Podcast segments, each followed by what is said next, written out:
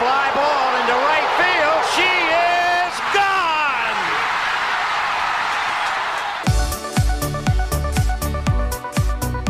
我是爱运动的子路，跟你一起聊聊运动赛事，聊聊中华职棒中心兄弟象。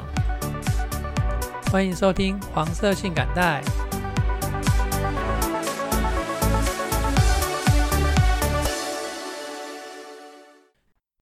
欢迎收听黄色性感带第六十二集节目，我是爱运动的子路。这一集节目啊，我们按照惯例，还是先来回顾一下网球选手们上周的成绩。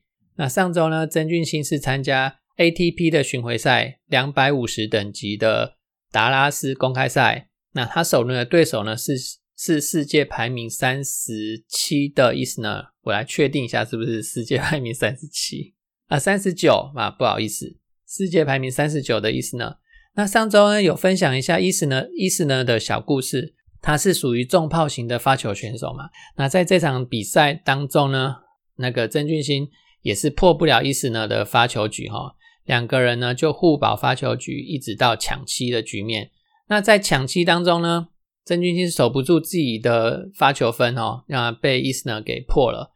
但是可喜可贺的是，曾俊欣也破了伊斯呢的发球分哦。最后第一盘，曾俊欣多被破了一分，所以就以在抢七当中以七比五输掉了这一盘。那第二盘也是输啦，不过输的也是漂亮哦，两个人还是打到了抢七哦，互保发球局的结果哦。最后盘数以零比二落败，不过这个的落败哦，算是输的很漂亮，因为有打出自己的水准嘛。那另外八张杂志里面有提到，曾俊欣今年开季以来四连败哦。其实我是觉得我们不能只看胜败啊。如果都是参加小比赛啊，结果都打赢了，这样子也没什么好光荣的嘛。那所以啊，我来回顾一下他四连败的过程哦。第一周他参加的是两百五十等级的 ATP 巡回赛，他的对手是世界排名四十八的选手。第二站呢，他也是参加两百五十的巡回赛，他的对手是排世界排名九十一的选手。第三站呢？他参加的是成绩更更高的澳洲网球公开赛，那他的对手是澳洲的巴比伦。那那场比赛我们节目里面有特别讲到，非常非常的可惜哈，在第四盘曾经差两分就可以赢下比赛，那最后是输了啦。但是他其实前三站都打的还算不错哦，都是有打出水准的。再就是这站第四站也是 ATP 的巡回赛两百五十等级的，那对手是世界排名三十九的伊斯呢。所以你来看一下，他这四站下来，全部都是在 ATP 巡回赛以上的成绩，都是高层级的比赛。那当然比较难赢啊，说实在的，因为对手啊也都是不好惹的嘛。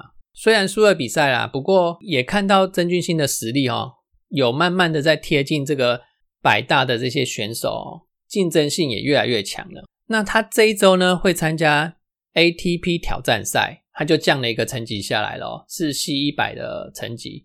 那我我之前其实有介绍过 ATP 的赛制哈，最高层级的是 ATP 巡回赛，那中间层级的呢就是 ATP 的挑战赛，在下面比较基础层级的是 ITF 的巡回赛。曾俊欣本周参加的 ATP 挑战赛，刚好是挑战赛里面五个等级的中间那个等级 C 一百等级的，是在印度的钦奈公开赛。那他荣拥。这场赛事的第一种子哦，预计在我录音的今天下午傍晚晚上会出赛。那同时呢，也有另外两位选手也有参加这场赛事，他分别是许玉修跟庄吉生。那庄吉生呢，因为他的世界排名比较低一点，所以他必须从会外赛开始打起。那他会外赛要连过两关才能晋级会内赛。会内赛哈，那庄吉生的第一会外赛第一轮已经打完了，是获胜的。那目前庄吉生正在进行会外赛的第二轮的比赛，然后第二轮里面也打到第三盘了哈。那在我们录音，等一下看看有结果的时候，我再跟大家 update 一下。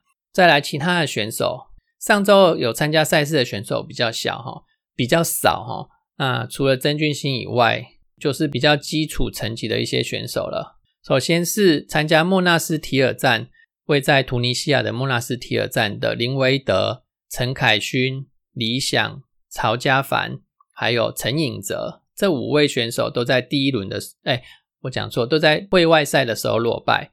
那另外还有一位选手是参加埃及的山姆沙伊赫站，他是苏玉祥，他也在呃会外赛第二轮的时候落败。好，本周呢，我刚刚有提到曾俊欣、许玉修还有庄吉生会参加在印度的青奈公开赛。那另外还有位选手吴东林，他则会参加在位在美国的德拉海滩站的 ATP 巡回赛两百五十等级的比赛。这一场比赛，他的排名一，诶，世界排名一百七十几哦，世界排名一百七十几，绝对没办法打 ATP 巡回赛的任何一场比赛的会内赛，一定都必须从会外赛开始打起哦。吴东林的表现非常的好，在会外赛连过了两轮，晋级到会内赛了。那会内赛预计会在明天吧，明天左右的时候开打。那到时候在下下一次的节目再跟家大家 update 胡东林在这场比赛的成绩。那其他的小将，刚介刚刚有介绍的那那一些小将呢，他们则是继续参加呃位在突尼西亚的莫拉斯提尔站，以及位在埃及沙沙姆沙伊赫的比赛。那这边我要特别提到一下郑俊兴上周参加的。那个 ATP 巡回赛达拉斯站这一站呢，呃，他输第一轮就输给对手伊斯呢了嘛，哈，最后伊斯呢则是打进决赛。伊斯呢在决赛的对手呢是中国的选手吴亦丙。那吴亦丙在这一场赛事发挥的相当相当的好，最后他在决赛打败了伊斯呢，荣拥 ATP 巡回赛两百五十等级达拉斯站的冠军。那这个冠军同时也是。中国选手有史以来获得的第一个 ATP 巡回赛的冠军。那呃啊，讲一下台湾选手男选手男生的男子选手，到目前为止还没有任何一个人拿到过 ATP 巡回赛的任何一站的冠军。其实中国有十多亿的人口，他们近十几二十年来也是积极的在发展网球。但是他们在网球这一块哦，呃，有有不断的有选手出来啊，但其实台湾的实力一直都在他们之上。到了近几年哦，我们也看到他们已经追上来了，追上我们台湾选手的实力了。目前看来啊，这个吴亦丙啊，他在赢了这个冠军之后呢，他的世界排名直接上升三十九名，来到这个礼拜的最新排名来到了五十八名。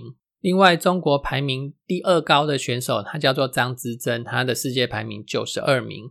那另外呢，呃，排名第三的是一百，世界排名在一百六十五名，不过他只有十八岁哦。然后是，然后他们中国排名第四的呢，则是两百七十名，他的年纪也只有二十一岁哦。然后回头来看一下台湾选手，目前世界排名三百名内的选手只有三个人。那排名第一位的是曾俊欣，因为我顿了一下哦，他的世界排名已经掉到一百三十二名了。那排名第二位的呢是吴东林，那目前是一百七十二名。排名第三位的是许玉修，那目前的排名是两百名。好，到刚刚这边庄吉生他在会外赛第二轮的比赛结果也打完哦，最后结果呢是以一比二输掉了这个比赛，所以他就没办法晋级会内赛了。那在印度的青奈赛就只剩下两位台湾的选手，那希望这两位选手可以都可以打出好的成绩哦。再是女子选手，那女子选手上周参加的比赛都是 ITF 的巡回赛。首先是谢宇杰跟许婕妤，她参他们两位参加的是 W 六十的奥兰多公开赛哦。那两个人呢都在双打第一轮的时候落败。那许婕妤另外有参加单打的比赛，他也在会外赛第二轮落败。曹佳怡跟李雅欣，他们两位则是参加位在突尼西亚的莫纳斯提尔站 W 十五的比赛哦。曹佳怡在单打第一轮落败，那李雅欣呢，则是有晋级到单打的第三轮，然后双打的第也是第三轮哦。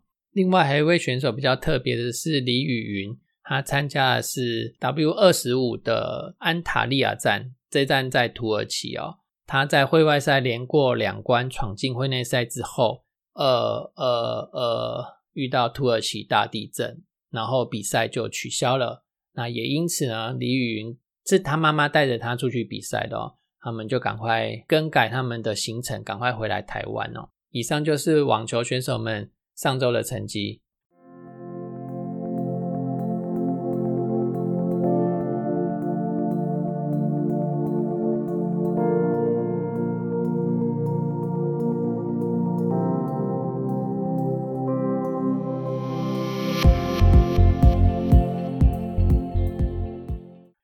再来是羽球，羽球方面呢，二月份没有 BWF 世界羽球联盟的比赛哦，二月份只有亚团赛，亚团赛会在二月十四号，就是明天开打。那三月份呢，则是有 BWF Super 一千等级的全英公开赛，这全英公开赛是年度大赛哦。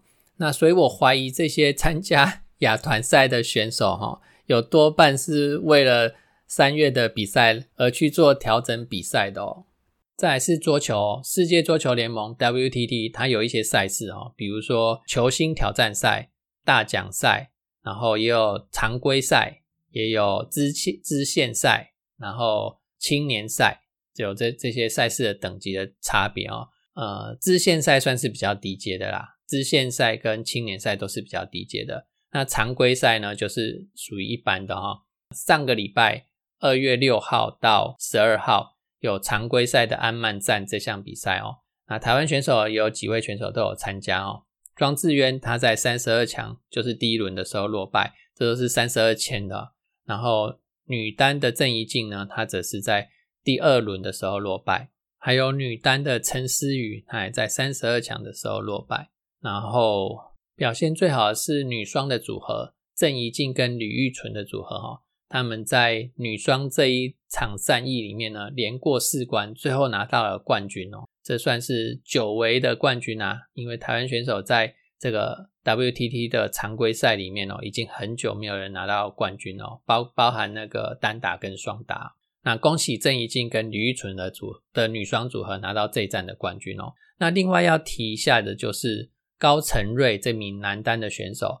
他在会外赛啊连过了两错，更正一下，他是会外赛连过了三关，晋级到会内赛来。在会内赛的第二轮呢，遇到奥恰洛夫这名选手，然后才输给奥恰洛夫。奥恰洛夫就是在那个二二零二一东京奥运打败林云如，在四强赛打败林林云如的那个奥恰洛夫，同一个人。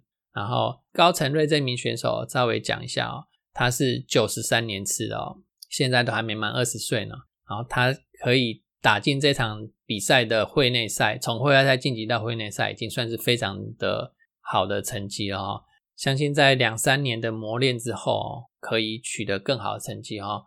那另外呢，台湾选手还有几位小将哦，都有参加，不管是男单或者是女单的会外赛哦。那像。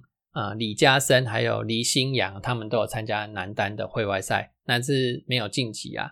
然后女单呢，有一位选手叫做黄瑜杰哦，他也有参加女单的会外赛。虽然他在女单的会外赛输掉了比赛啦，不过，哎，他是九十二年次的，今年这样子算一算，好像今年才要满二十岁哈，也是一样。在经过一些国际赛历练之后，看能不能熬出头来哦。那桌球这边有一个小小的有趣的点哦，这边来讲一下。刚刚有提到陈思雨，她在女单的第一轮落败嘛，哈。那她的女单第一轮的对手呢是呃卢森堡的选手，她叫做倪夏莲。其实她是中国以前是中国的选手啦，最后移民到卢森堡去哦，取得卢森堡的这个国民的资格啊。那她就代表卢森堡出来参赛啦。他是代表哪一国出来参赛不重要啊，重点重点是呢，他是一九六三年出生的 选手哈，那今年要满六十岁了哦，我不知道怎么讲诶六十岁，然后你要在场上这样子奋战哦，你还可以赢那个二二十几岁的 选手，这啊。这个听众朋友们用随便点，你用你自己的想法来想一下这件事情就好了。不管你是什么球类，其实桌球的确啦，它的运动生命是可以比较长一点、比较久一点哦。但是可以久到六十岁，也真的是很夸张的一件事情啊。然后你去想想看，在运动场上六十岁了还很有竞争力哦，就是满满的佩服啊，就是敬佩而已啊哈。那这也是一个桌球场上的小趋势。那个提供出来让给大家听众朋友们听一下。再来是田径赛，二零二三年第十届的亚洲室内田径锦标赛，它在哈萨克举行哦。哈萨克温度相当相当的低哦，好像是负的哦。那台湾有有参加了几项的比赛哦。首先呢是跳远这个项目，还是有二十二岁的跳远好手林玉堂，他在这项比赛里面跳出了八公尺零二的成绩，最后就用这个成绩拿到了金牌。那这面金牌呢，也是中华队、台湾队在这个亚洲室内田径赛史上的第二面金牌哦。这个成绩八公尺零二这个成绩呢，也破了全国室内赛的记录。那另外陈奎儒呢，他则是则是在男子六十公尺跨栏的决赛，也以七秒六八勇夺了银牌。然后李宇辰，他是参加男子三级跳的这个项目，他跳出了十六公尺二八的成绩哦，虽然只有拿到第六名，但是这个成绩呢，也打破了这个原本的全国纪录十五公尺六九的全国纪录。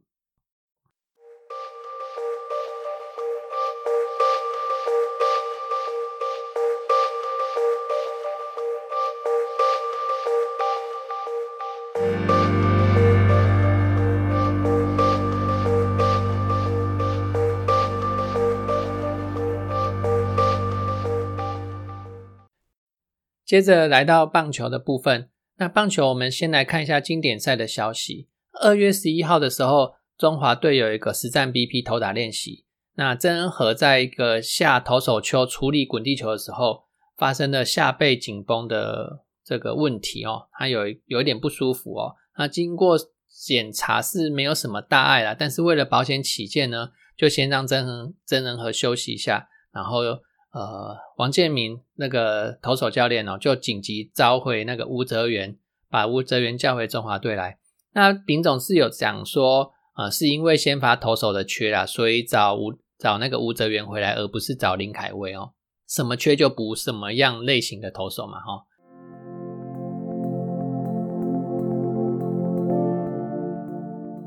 再是中信兄弟队的消息。那中信兄弟现在头痛的就是一垒的问题哦，在许继宏受伤之后呢，就拉了一些外野手去做一垒守备的特训哦，包含了张志豪、曾颂恩、林书义，那再加上原本的一垒新秀黄伟胜哦，祝总他有说啊，看那个志豪、张志豪守一垒啊，还练得有模有样哦，所以在热身赛的时候会给他比较多的出场的机会哦，看看这个实战的。比赛之下，他的手背状况如何？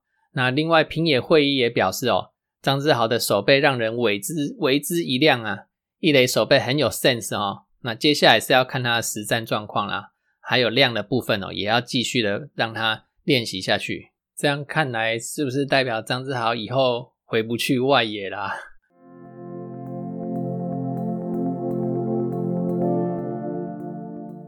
再来就是我们的本土投手的部分了，我们不能全部都靠外籍洋投嘛，哦，本土的先发也要跳出来。那原本有黄恩赐啊，然后去年的年终选秀选进来郑浩君跟徐基林了，那这两位新的球员呢，也会朝本土投手来发展。还有啊，上周不是上周，去年呐，那去年在我们羊头都走掉以后，呃，他有上来。代班的六场先发，那其中三场有缴出投满七局的优质先发的成绩哦，那就是我们陈柏豪弟弟啦。他在去年喊话说，不希望只有代班呐，希望教练团可以把他排进去本土投土投的竞争的轮子里面哦，也希望今年陈柏豪哦可以投出他的一片天。那去年呢，投了很多很多局数，从一局变成一百二十局的这个吴泽源呢，就。让我们球迷们很关心他的手背的状况了，因为这个局数一下子多太多了哦，所以大家都很关心吴泽源今年的状况。那另外郑凯文呢，他去年十一月二十二号右手肘开了第三次刀咯，那目前还在复健的阶段哦，还没有进去牛棚哦。那对于郑凯文今年的投球来说呢，呃，也是一个未知数哦。再来就是大家寄予厚望的于谦了，那于谦我们都知道。他去年的球季赛之后呢，有到澳职去做这个冬训，啊，算 算冬训吗？讲冬训好像夸张了一点啊，哦，就是到那个澳职去投球啊。那在在前往澳职之前呢，王建民哥哥传授他声卡球的投球技巧，让于谦到澳职去可以去做一些练习，实战的练习。他去年在澳洲职棒出赛了八场，有六场的先发。总共投了二十八点二局，然后失掉十七分，失掉了十七分的责任十分，拿到了二十二个次的三振，被打出三发的全垒打。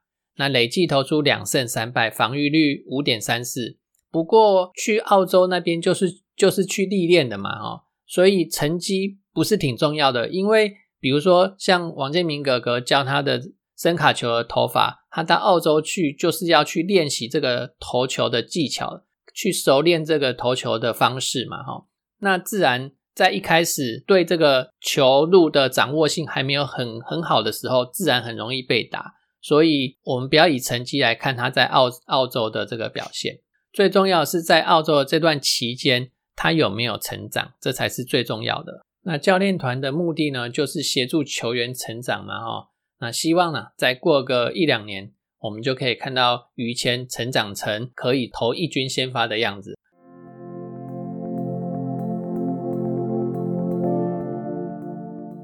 最后就是杨绛的消息，德保拉他已经到中信兄弟队去做报道了。再来就是向魔力，他虽然他是已经报道了啊，那主要就是他的合约啊里面没有逃脱的条款哦。那所以如果之后再有其他职棒的球队想要他的话，那就必须要付付他付给中信兄弟一笔高额的这个违约金了。所以杨绛比较有这种来来去去的状况哦。呃，整个球队要强哦，最重要还是在本土投手的部分，本土球员自己要站出来哈。